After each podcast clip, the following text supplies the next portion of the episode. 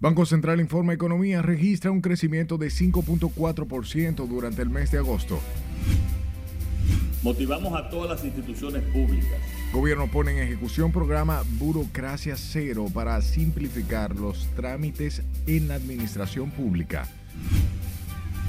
Dirección de Aduanas detalla recaudación del mes de septiembre alcanzaron cifras sin precedentes.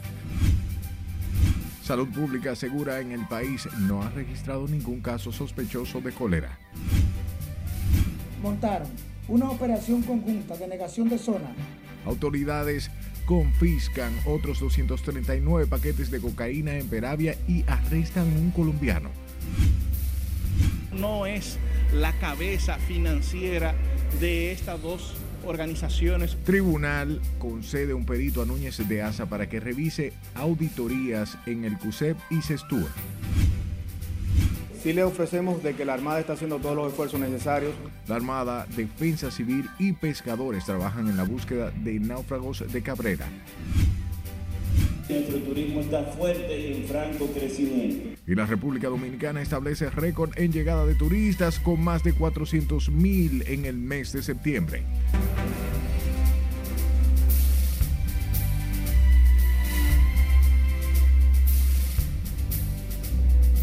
Buenas noches, hora de informarse. Para mí un placer siempre llevar la información de inmediato. Comenzamos y lo hacemos con el Banco Central que informó que el indicador mensual de la actividad económica registró una variación interanual acumulada de 5.5% en el periodo enero-agosto 2022, manteniendo el mismo crecimiento exhibido durante enero-julio, luego de haber experimentado un crecimiento de 5.4% en el mes de agosto. Ana Luisa Peguero nos amplía.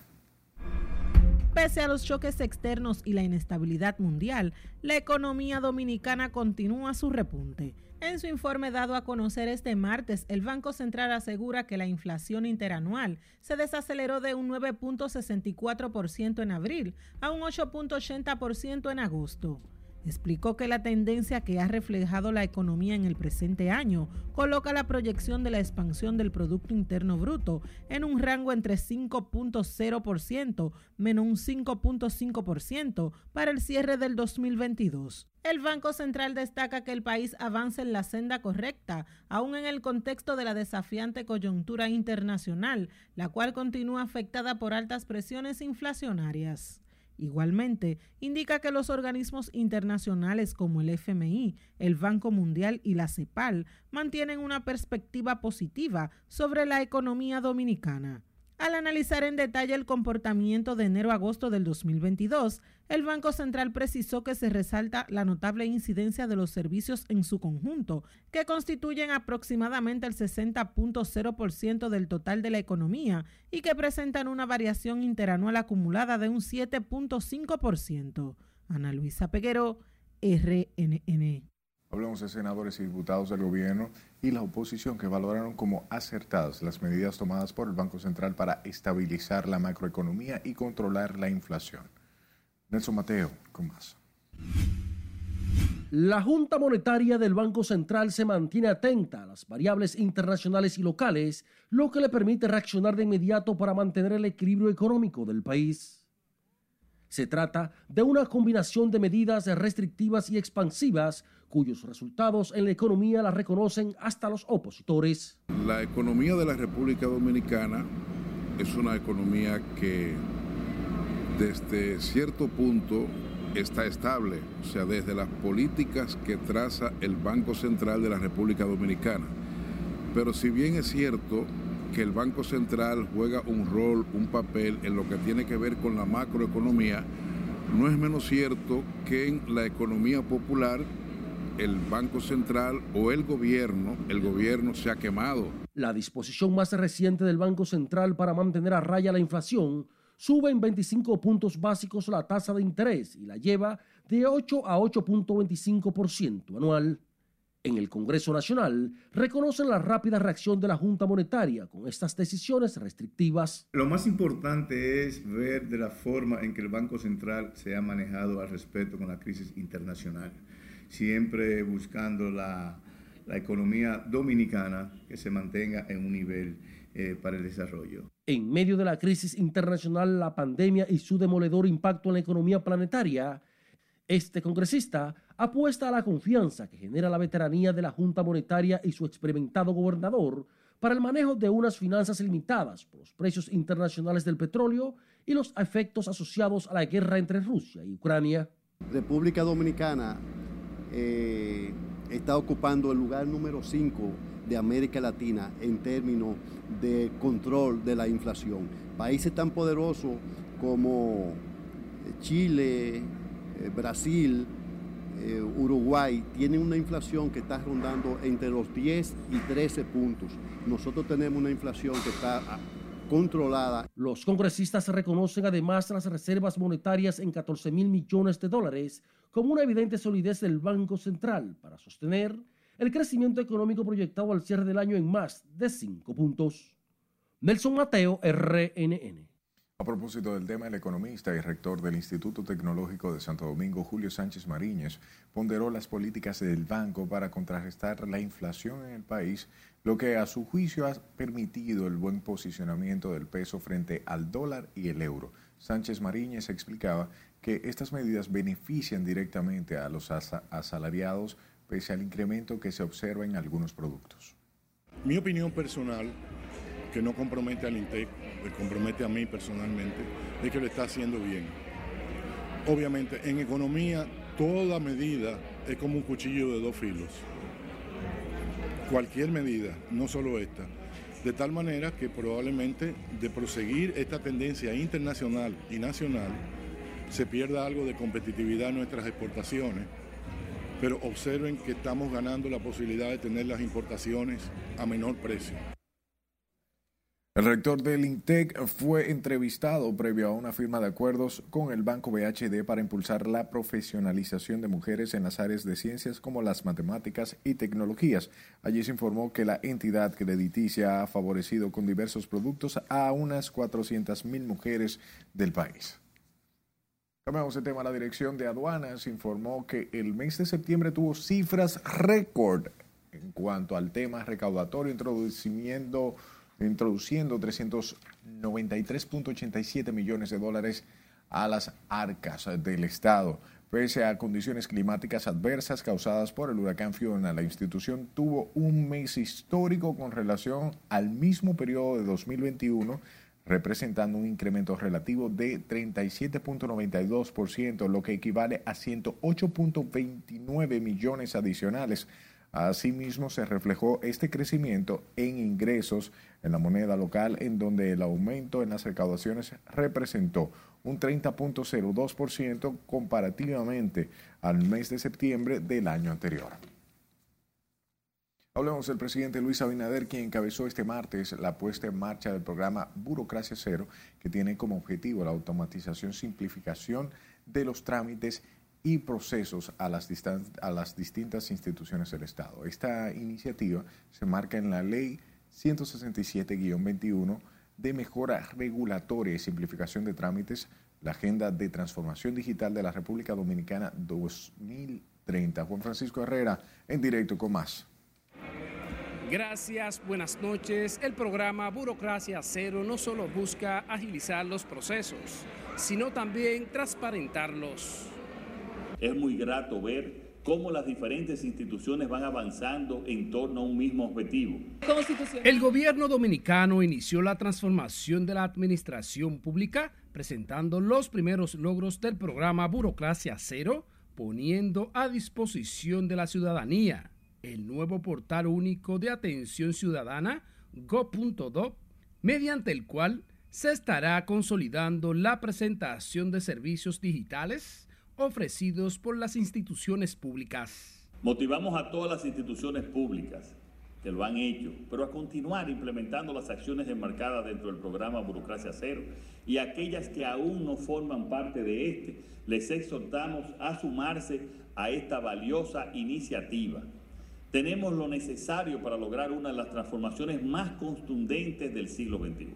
Como una forma de lograr... En esta primera fase, la población podrá realizar de manera digital más de 305 trámites y servicios transaccionales e interactivos de múltiples instituciones públicas.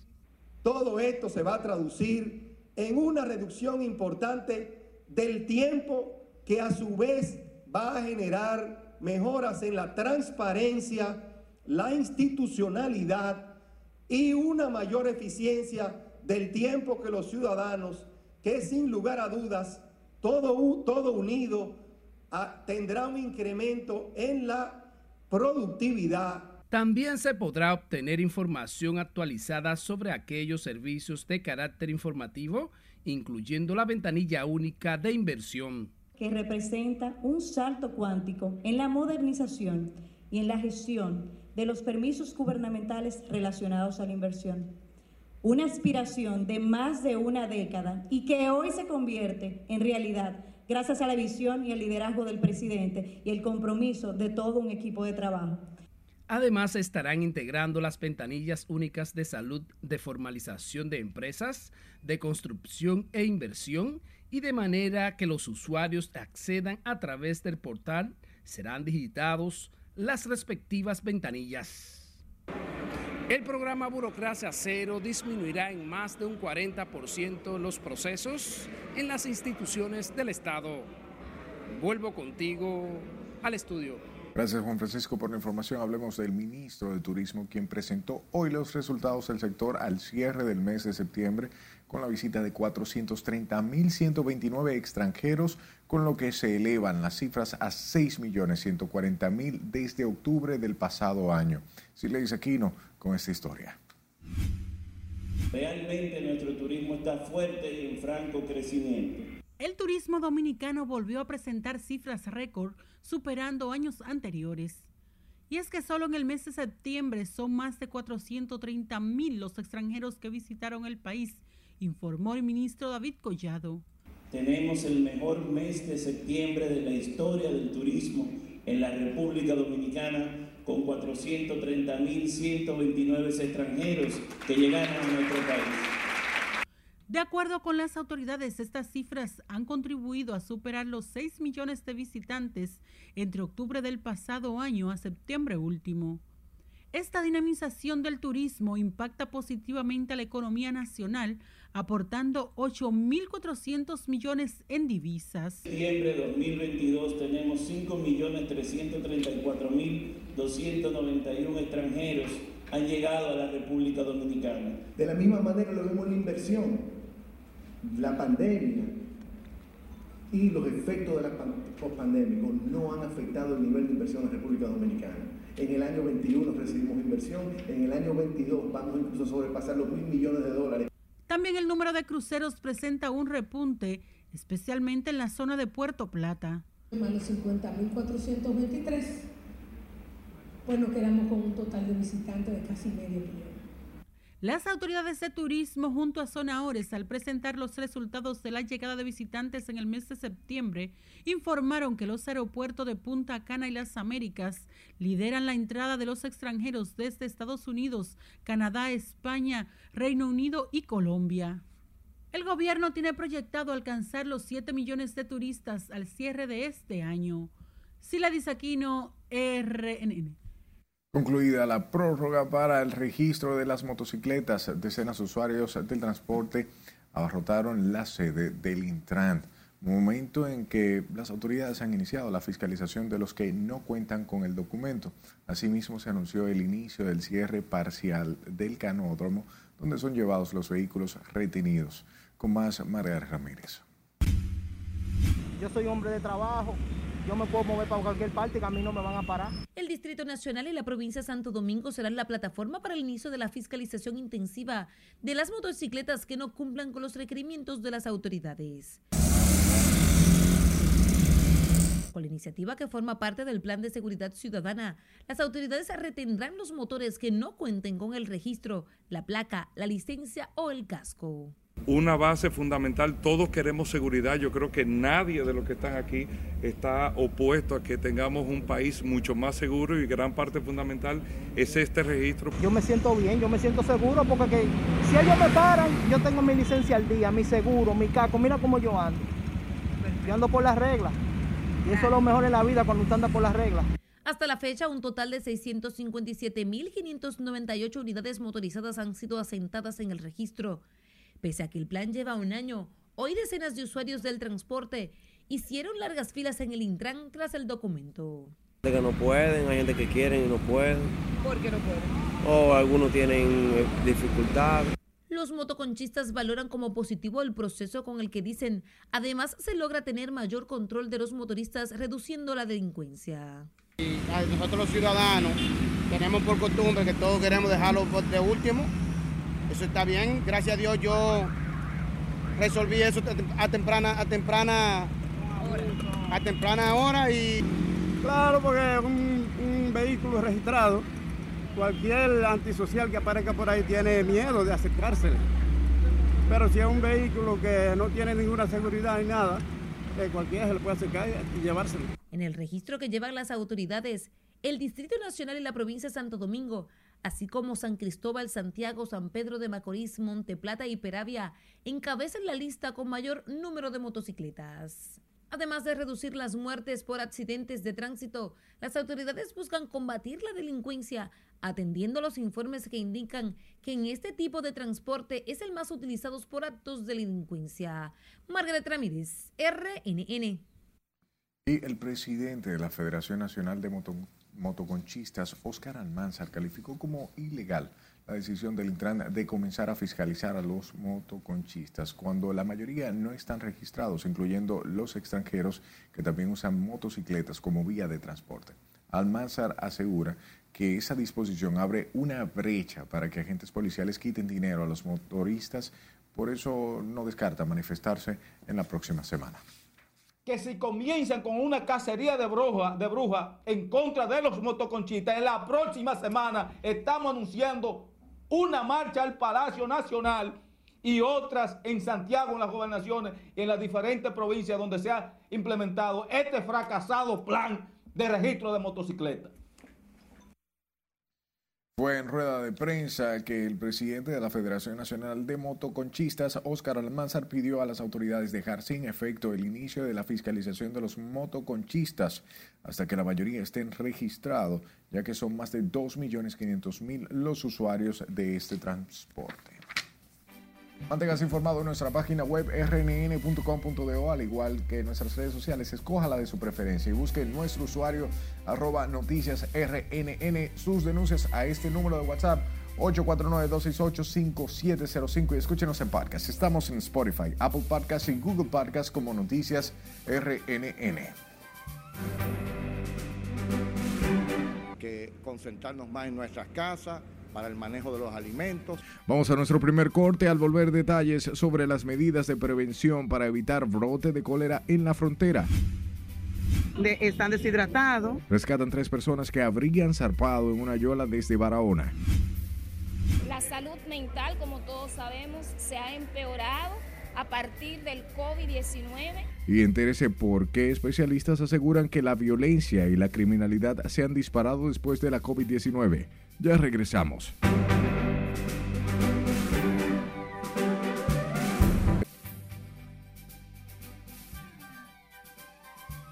Recorremos el mundo y de esta manera conocemos las principales noticias internacionales con nuestra compañera Catherine Guillén. Adelante, buenas noches, Catherine. Gracias y muy buenas noches.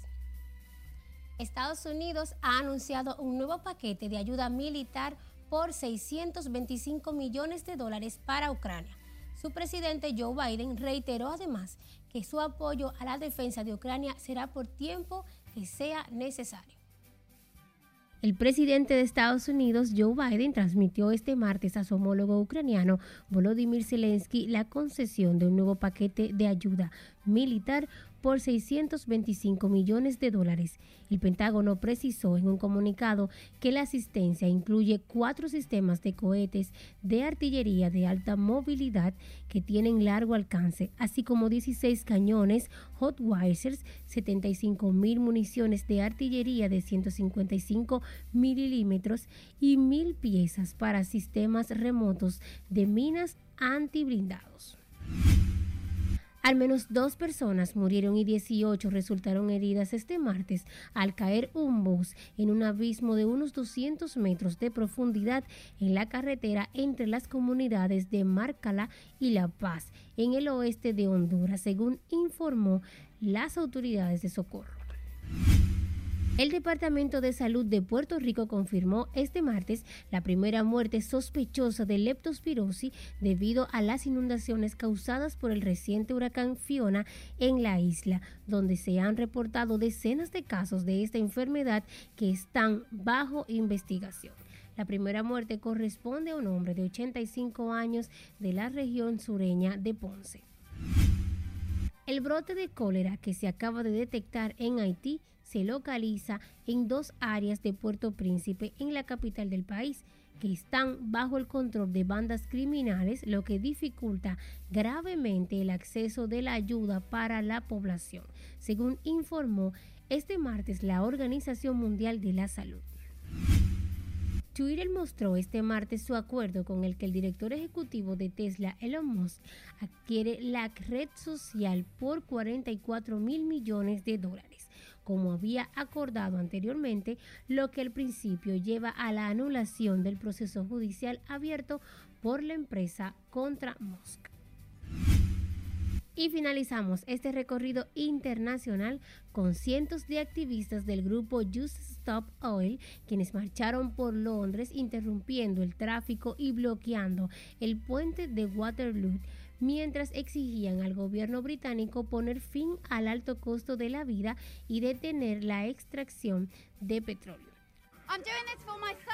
Lo particular de esta protesta es un video viral que muestra a una manifestante detenida siendo entrevistada mientras es llevada cargada por policías.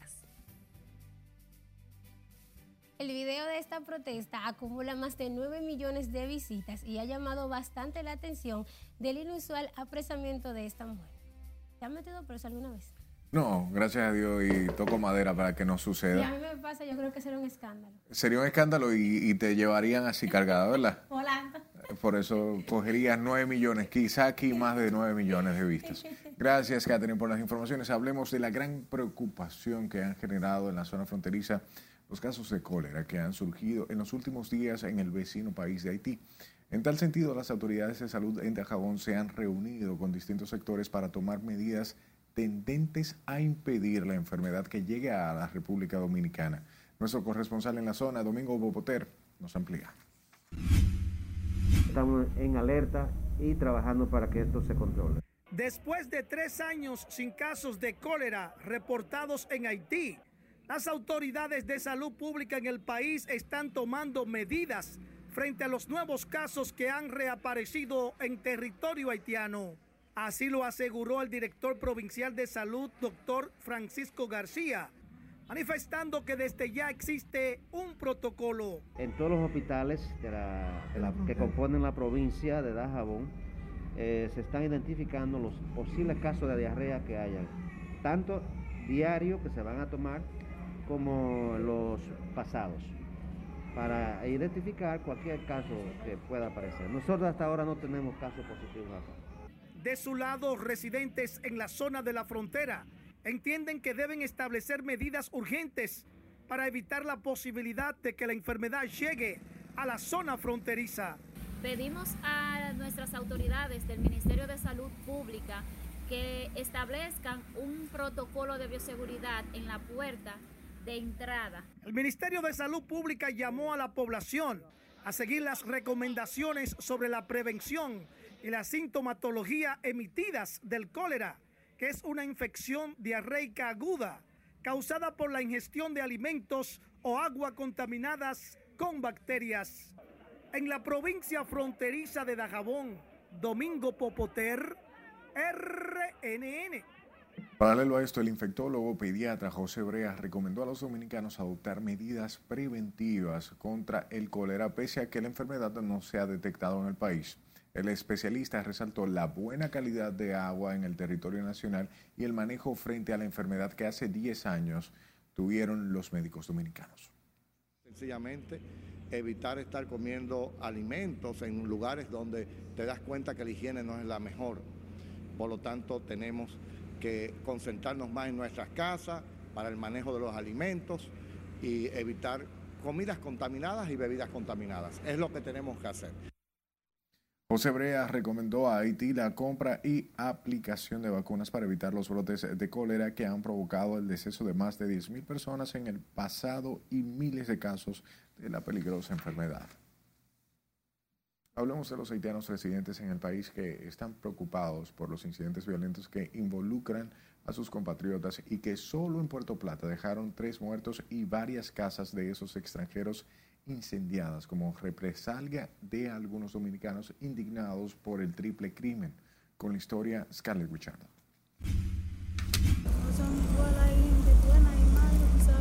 En el país ya se sienten los efectos asociados a los desórdenes violentos que afectan a la vecina nación de Haití, la más pobre del hemisferio. El intento de asalto a una zona franca en Juana Méndez que movilizó a las Fuerzas Armadas y ahora la muerte de tres dominicanos en Puerto Plata agravan la relación dominico-haitiana. En el país, los residentes haitianos como Silvana Alexia están preocupados luego de ver cómo sus compatriotas les incendiaron varias casas en Puerto Plata y recuerda que no todos delinquen ni merecen ese trato. Nosotros no somos igual, todos nosotros no somos delincuentes, hay gente buena, hay gente seria, hay gente delincuente. Eso lo vi yo, eso no tenía nada que ver con eso y eso dolió mucho como ser humano que somos todos. Lo mismo dice este haitiano. Su trabajo cesó en la construcción de una torre y ahora se dedica a vender frutas junto a su primo. Yo tengo otro ingeniero, el maestro, yo me llama. Acá a trabajar, tú sabes. Uno, uno no quiere sin haciendo nada.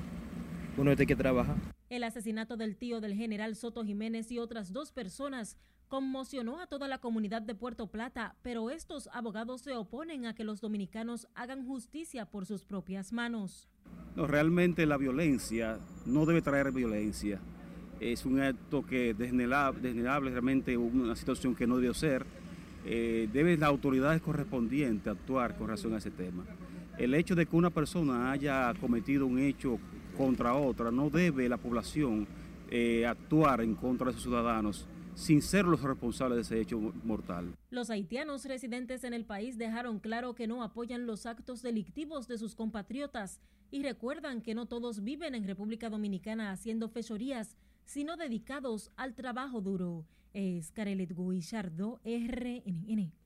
Hablamos de la Guardia Costera estadounidense que informó este martes que repatrió a 47 dominicanos tras interceptar la embarcación en la que viajaban en aguas cerca de Puerto Rico.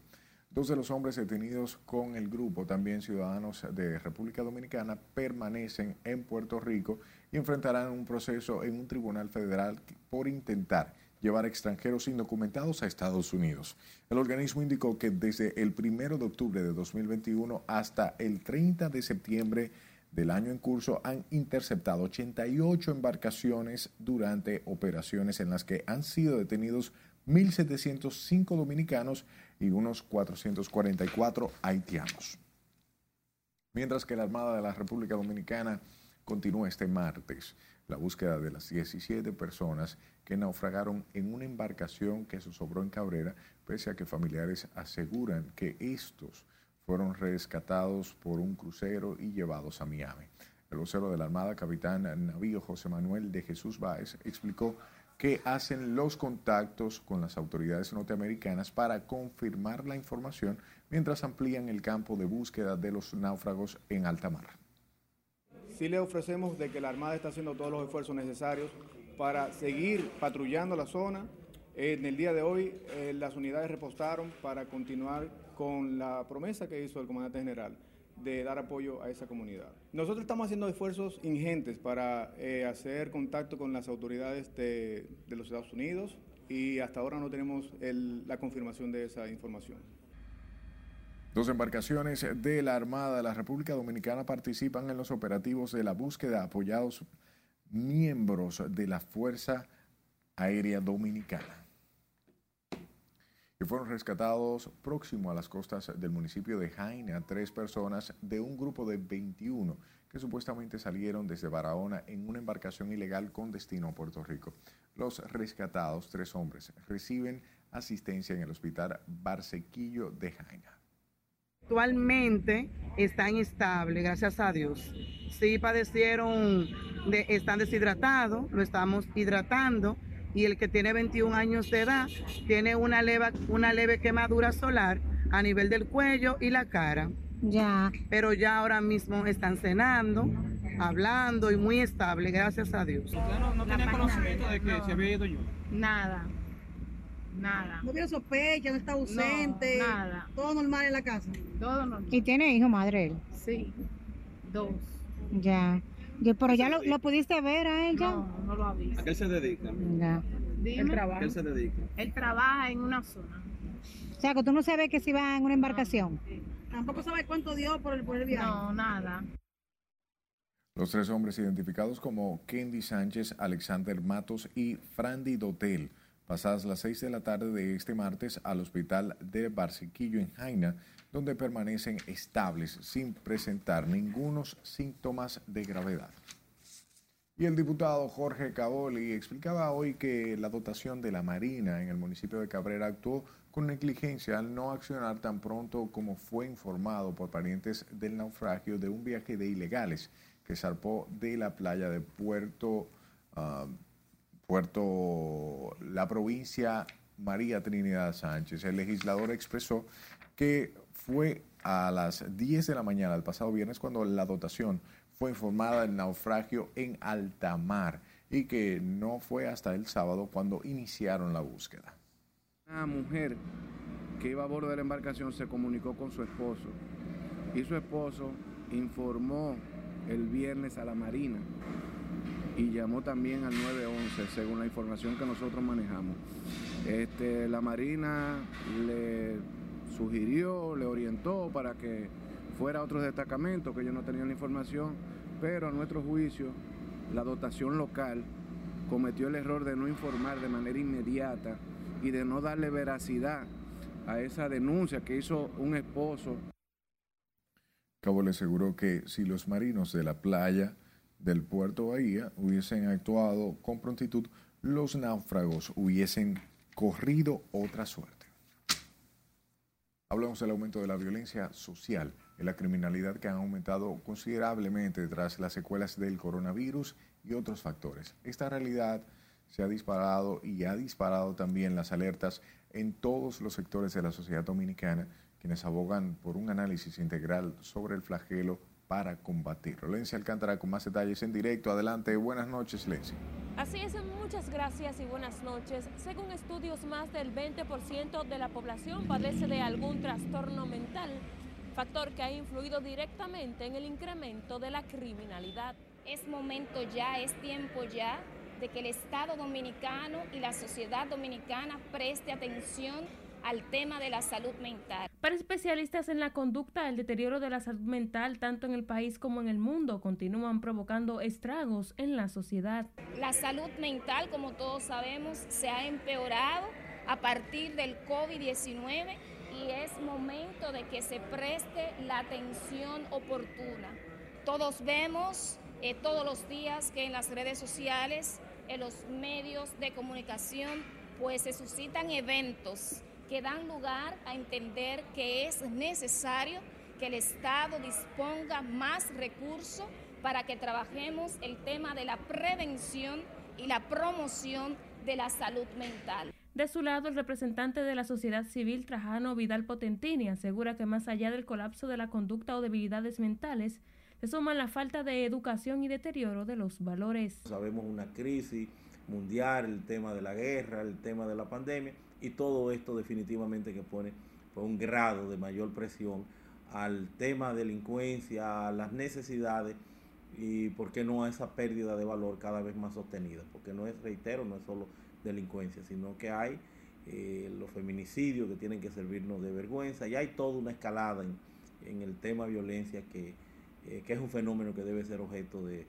eh, de estudio. Parecer similar tienen ciudadanos entrevistados sobre el tema, quienes añaden que se hace necesario cultivar el amor y la tolerancia. Eso es por la falta de respeto y la falta de educación que hay también. Eso yo lo vengo diciendo desde hace mucho. ¿Tú me entiendes? Ya nadie quiere a nadie. Ya el ser humano le perdió el amor a la vida. ¿Tú me entiendes? Y esa falta de respeto que hay no aquí en el mundo entero. La gente en el sentido, de- deja los problemas, no deja los problemas en su casa. Si no quiere salir, a resolverlo en la calle.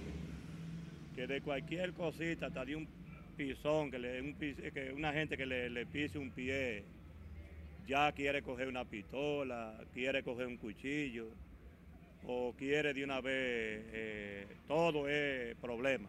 Consideran que el dominicano no está preparado emocionalmente para resolver sus diferencias con el diálogo. Los expertos recomiendan la integración de la sociedad en políticas públicas que impacten al combate de este flagelo. Con esta información paso contigo al set de noticias. Gracias, Lenzi, por informarnos.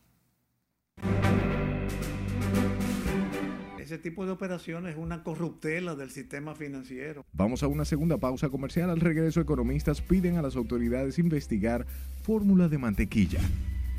y entendemos que con los plazos que ha fijado la jueza para la entrega y la resolución de estas diligencias, Tribunal concede perito para analizar pruebas del coronel Rafael Núñez de Asa. Se han retrasado demasiado. Y las lluvias retrasan trabajos de remodelación del puente Duarte. Esta es la emisión estelar de Noticias RNN.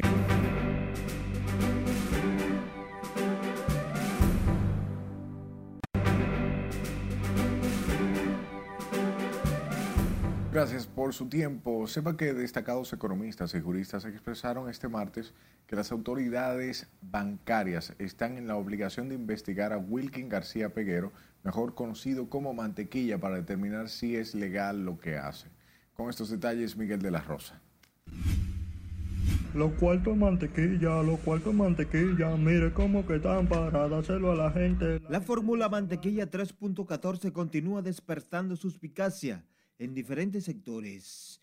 Es por eso que el ex gobernador del Banco Central, Guillermo Garán, entiende que las autoridades deben intervenir lo antes posible. Esa, ese tipo de operaciones es una corruptela del sistema financiero que no puede permitirse ni puede tolerarse que los que la hayan cometido incurran en- y, caminen impunemente eh, para que sirva de mal ejemplo no solamente a quienes estén en capacidad y, y y en habilidad, entre comillas, de volverla a cometer, sino en perjuicio de la una ingenuidad de la población. De igual forma piensa el economista Alexis Martínez. Todo el mundo sabe que eso es cíclico, eh, no solamente en República Dominicana, sino en América Latina, que aparecen propuestas de redistribución de renta en ese sentido, que tienen un alto nivel de riesgo, extremadamente alto. Mientras que para el abogado y comunicador Jaime Caonabo Terrero Mantequilla no está haciendo nada malo como lo quieren hacer creer. Hasta donde yo tengo entendido y lo que he podido ver en los medios de comunicación, me parece ser que es un joven muy inquieto, muy habilidoso y parece ser que él lo que está haciendo es colocando inversiones en el mundo financiero. En poco tiempo el surgimiento de este negocio y los supuestos beneficios que le ha brindado a las personas ha ocupado la atención de muchos, quienes piden que su creador Mantequilla sea investigado por las autoridades. Miguel de la Rosa, RNN. Y la Dirección Nacional de Control de Drogas, con el apoyo de la Armada de la República Dominicana, confiscaron 239 paquetes de cocaína, totalizando durante este año casi 27 toneladas de distintas drogas ocupadas en operativos realizados a nivel nacional. Con esta historia, María Ramírez. asestaron otro golpe a las redes de narcotráfico internacional Los individuos a bordo de una lancha rápida fueron interceptados en la playa El Jobo en Matanzas, provincia Peravia. Al percatarse de la presencia de las autoridades, se dieron a la fuga, dejando abandonada la embarcación y unas nueve pacas conteniendo 293 paquetes de la sustancia presumiblemente cocaína. Las autoridades, tras recibir informes de inteligencia, montaron una operación conjunta de negación de zona, persecución y captura en contra de varios individuos que a bordo de una embarcación pretendían introducir al país una considerable cantidad de sustancias narcóticas. Esta operación, desde la alerta hasta la llegada a puerto con el decomiso, tuvo una duración de 13 horas. Cabe destacar que los resultados de estos últimos operativos se deben al trabajo sinérgico y mancomunado de las Fuerzas Armadas, instituciones de seguridad del Estado, el Ministerio Público y agencias internacionales, siempre en apoyo a la DNCD. En la operación fue detenido un colombiano identificado como Virgilio Antonio Gusay Carreño. Las autoridades activan la búsqueda de otros implicados en el decomiso.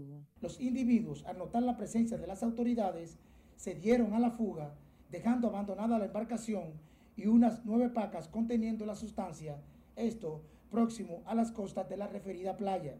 La Comandancia General de nuestra honorable institución continuará trabajando 24/7 para respaldar a la DNCD, empleando todos los recursos logísticos y humanos que sean necesarios para continuar negando el uso ilícito de nuestras aguas jurisdiccionales. La Dirección Nacional de Control de Drogas, con el apoyo de otras organizaciones que combaten el delito, han logrado confiscar este año 26.832 kilogramos de distintas drogas. Esto equivale a 26.8 toneladas. Los 239 paquetes están siendo enviados bajo cadena de custodia al INASIF, que determinará en su análisis el tipo y peso exacto de la sustancia. Margaret Ramírez, RNN. Y la jueza Jan, Janinet Rivas del sexto juzgado de instrucción del Distrito Nacional ordenó este martes la designación de un perito para evaluar las pruebas contra el coronel Alejandro Núñez de Asa, implicado en el caso Coral. Miguel de la Rosa con esta historia. Que evalúe eh, la situación financiera de nuestro cliente. La magistrada Yadibete Rivas ordenó la entrega de un sinnúmero de pruebas que reposan en instituciones públicas y así todas las partes involucradas en el caso Coral tengan acceso a ellas. La jueza lo que ha establecido es el derecho que tienen ellos a la defensa y a responder el planteamiento que hizo el Ministerio Público en su acusación.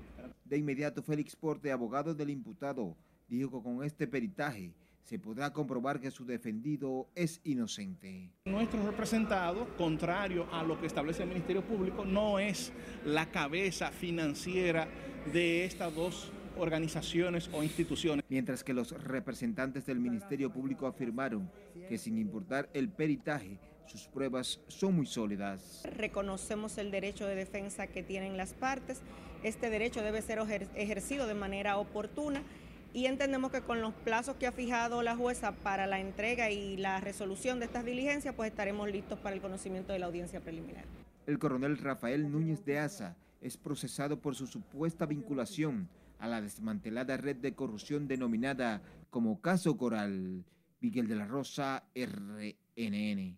Sepa que conductores piden al Ministerio de Obras Públicas acelerar los trabajos de remodelación del puente Juan Pablo Duarte el cual estaba previsto para entregarse en un plazo de dos meses. Vence Alcántara nos amplía.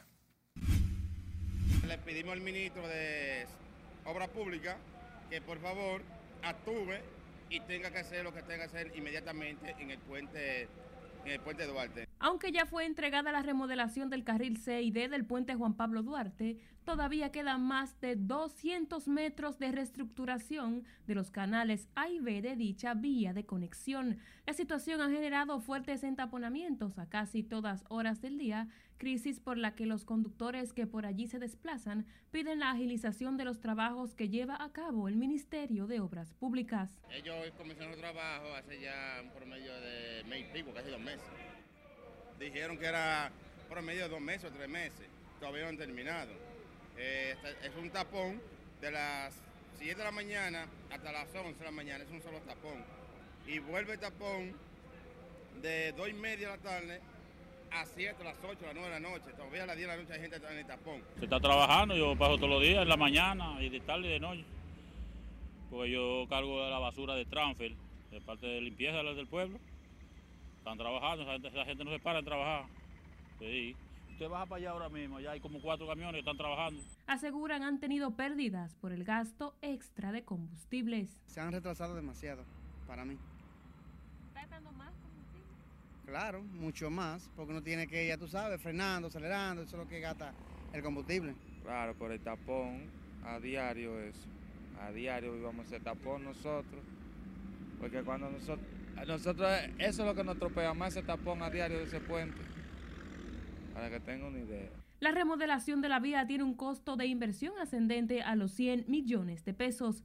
La primera fase de la misma inició el pasado 15 de julio. Lencía Alcántara, RNN. Vamos a nuestra última pausa de la noche. Al volver, el INAVIE asegura alimento escolar está llegando a todos los centros. Presidente Luis Abinader recibe cartas credenciales de nuevos embajadores en el país. Donde vamos a poder encontrar las diferentes marcas que nos enorgullecen y son dominicanas. Y anuncian el Fashion Freak Fest RD. No le cambie.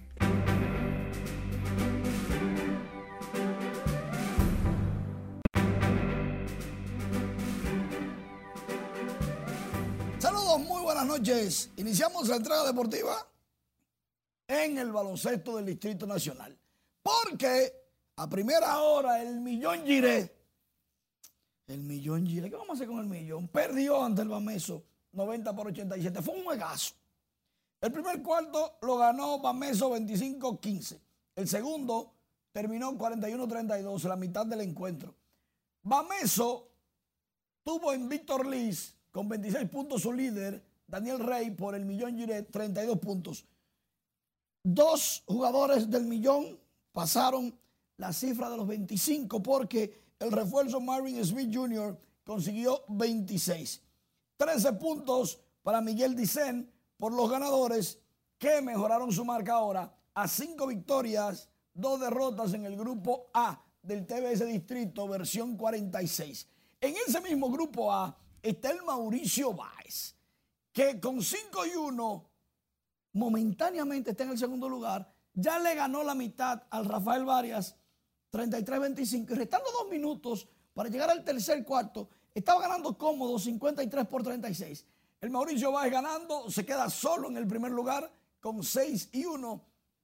Muy difícil que el Varias pueda venir de atrás, pero hay que esperar el final del juego para cantar victoria. José Pancho Fortuna anda buscando ser el líder de asistencia de todos los tiempos. Por otra parte, en Boca Chica robaron en la Academia de los Orioles de Baltimore. Limpiaron estilo Hollywood. Llegaron hombres armados en un camión. Sometieron a los guardianes y se llevaron más de 200 bates, todos los guantes de las estrellas orientales, más de 3.000 pelotas, todas las bolas de las estrellas orientales limpiaron la caja fuerte. Bien. Aaron George conectó su cuadrangular número 62, rompió dos récords. Honrones en la Liga Americana, Roger Maris, 61 en el 61, y honrones con los Yankees de Nueva York en una misma temporada. Lógicamente, el mismo Roger Maris.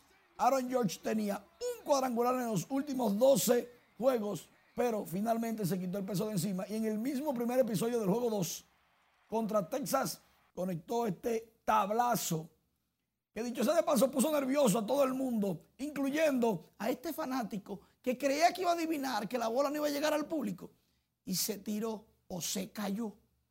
Entonces la bola en lo que él iba cayendo de un lado, la bola iba llegando al público. Eh, la midió mal. Pero bien, Jerry Cole implantó el récord de ponche para los Yankees de Nueva York en una temporada. Ponchó el número 249, aunque después terminó con 9 y, lógicamente, dos buenas razones para que los yanquistas estén contentos. Lo único es que Gary Cole no se ríe. Él como que no se inmuta. Aaron George estuvo feliz cuando dio su cuadrangular, pero el señor Cole, bueno. Leo Tavera conectó cuadrangular número 5 al mismo Cole para que se ría.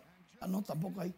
Leodis tiene un total en su carrera de 11 y este fue un palo de 428 pies. Los Yankees de Nueva York iban ganando este juego hasta que Leody dio ese palo. 3 por 2 en el quinto, 3 por 2 en el octavo. Lógico, ya los Yankees están en la postemporada. Texas está descalificado, pero hay que jugar y terminar el calendario. Hablando de calendario, Jeremy Peña está usando estos últimos juegos de la campaña para subir su cantidad de cuadrangulares. La mandó al morro de Montecristi. Su número 22, Peña, novato, sensación de los Astros de Houston, remolcó dos carreras. Este palo fue de 424 pies. Él cuando le da, le da. Por, por aquello de que nosotros los chiquitos no le damos duro. Dije nosotros, ¿verdad? Eh, ok, me pasé ahí, pero. Pero Altuve también es chiquitito y le da durísimo. O sea que los Astros de Houston, el segundo mejor equipo en las grandes ligas y el mejor en la liga americana. Jesús Sánchez, de los Toros del Este, quiere venir a hacer un torolío, dice Jesús Sánchez. Conectó su cuadrangular número 13 de la campaña, pero los Marlins cayeron ante Atlanta 2 por 1. Atlanta ganó la división este de la Liga Nacional definitivamente y ya este miércoles se va a terminar la serie regular de las grandes ligas. La Reina del Caribe, bueno, cayeron ante los Estados Unidos 3-1. La segunda ronda del Mundial es difícil para las reinas. Ahí están los mejores equipos ya. Pero igual, son nuestras reinas del Caribe. Exacto, y siguen siendo reinas. Nuestras reinas del Caribe. Mira, a modo de chance, tú sabes que ahora es justificada la derrota de las estrellas. Buenas noches. El 94% de los centros educativos que forman parte del programa de alimentación escolar recibieron el alimento en el primer día de entrega. Director ejecutivo de la Institución Nacional del Bienestar Estudiantil, Víctor Castro. El funcionario explicó que el INAVIE distribuye el desayuno y el almuerzo en más de 5.000 centros educativos que componen la jornada escolar extendida y que continúan aplicando mejoras a estos alimentos para elevar la calidad nutricional de los productos que se sirven. Por otro lado, explicaba que el INAVIE iniciará un proceso de urgencia para la adquisición de otros 6.000 kits de utilería escolar para cubrir la demanda de estas indumentarias. Hablemos nuevamente del presidente Luis Abinader, quien recibió este martes las cartas credenciales de tres nuevos embajadores en República Dominicana. Los diplomáticos son Miguel Aiza González de los Estados Unidos mexicanos, Mike Frenchit de la República Federal de Alemania y Frederick Lamert del Reino de los Países Bajos. Los nuevos embajadores permanecerán en el país representando a sus naciones por un periodo de dos años. La ceremonia fue realizada en el Salón de Embajadores del Palacio Nacional, donde acompañaron al mandatario, la vicepresidenta Raquel Peña y el ministro de Relaciones Exteriores, Roberto Álvarez.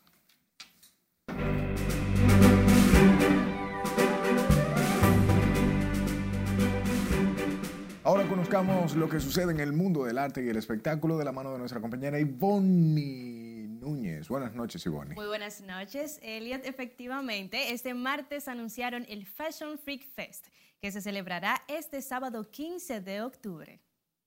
El anuncio de la primera feria festival especializada en promover la industria de la moda y la belleza en República Dominicana fue realizado durante un cóctel que se llevó a cabo en el showroom de Mazda en Grupo Viamar. Su creadora Mariela Araujo afirmó que este evento está pautado para el próximo sábado 15 de octubre. Un evento para toda la familia, donde vamos a poder encontrar las diferentes marcas que nos enorgullecen y son dominicanas y que nos están representando a nivel internacional. En este evento que se llevará a cabo en el Hotel Dominican Fiesta, los asistentes tendrán una experiencia de compra directa al tiempo que podrán conocer las marcas de moda, joyería, complementos y accesorios. Después de tres años de haber iniciado el juicio, se dio a conocer el veredicto del actor mexicano Pablo Lail. Los miembros del jurado tardaron alrededor de cuatro horas y veinte minutos. Finalmente, lo encontraron culpable de la muerte de Jesús Ricardo Hernández. La Fundación Lazo, organización sin fines de lucro que dirige la periodista Loreni Solano, celebró el Día Mundial de los Animales con una Eucaristía especial para el patrono de los animales y los veterinarios, San Francisco de Asís. La parroquia San Felipe Diácono del sector San Carlos fue la elegida este año para que los amantes de los animales asistieran junto a sus mascotas al acto religioso. Angelina Jolie acusó a Brad Pitt de haber asfixiado a uno de sus hijos y golpear a otro, además de derramar cerveza y vino sobre ellos durante una discusión en un vuelo privado de Francia a California en 2016. La acusación de abuso figura en los documentos oficiales de la contrademanda que la actriz ha presentado en un tribunal de Los Ángeles contra su exmarido dentro de la batalla legal que mantienen por la venta de su antigua bodega francesa. La dominicana Soledad Álvarez fue galardonada con el Premio Casa de América de Poesía Americana por su obra Después de tanto arder, trabajo de poderosa indagación entre irónica y melancolía del paso del tiempo. Así la valoró el jurado de este galardón, cuyo fallo se conoció hoy y que califica el libro también de ser un texto capaz de usar la intimidad como un espacio propio desde el que se observa nuestro mundo asolado por guerras y pandemias y reflexionar sobre la familia.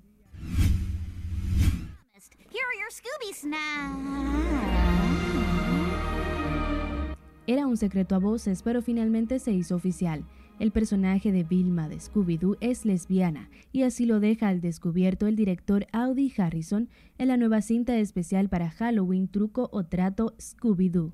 Los clips de la nueva película que muestran al miembro de Mystery Inc. sonrojada y sin palabras cuando se encuentra con la diseñadora de vestuario Coco Diablo se han vuelto viral en las redes sociales.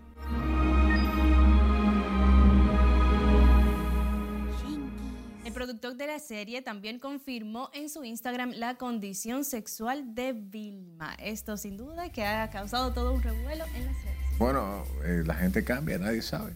Muchísimas gracias, Ivonne, por tus informaciones, al igual por su atención. Buenas noches.